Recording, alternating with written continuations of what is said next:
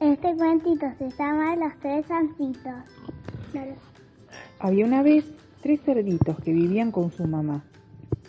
Un buen día, su mamá les dijo que había llegado el momento de que cada uno se construyese su propia casa. Tras despedirse de ella, cada uno de los cerditos emprendió su camino.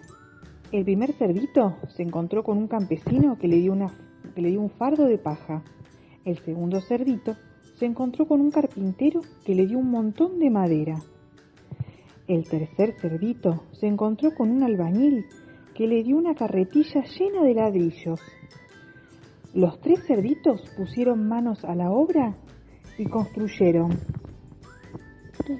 ¿Qué construyeron? Mira, una casa de... Una casa de paja, una casa de madera, una casa de ladrillo. Un lobo lo vio y tenía ganas de comérselo. El cerdito echó a correr y se escondió en la casa de madera de su hermano. En cuanto cerró la puerta, el lobo llamó.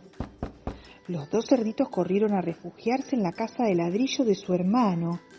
¿Quiénes estaban escondidos ahí? Los cerditos. Los cerditos estaban escondidos. El lobo sopló y sopló, pero esta vez la casa resistió. Decidió entonces colarse por la chimenea. ¿Qué le pasó al lobo cuando entró por la chimenea? Se quemó. Se quemó porque estaba el fuego prendido.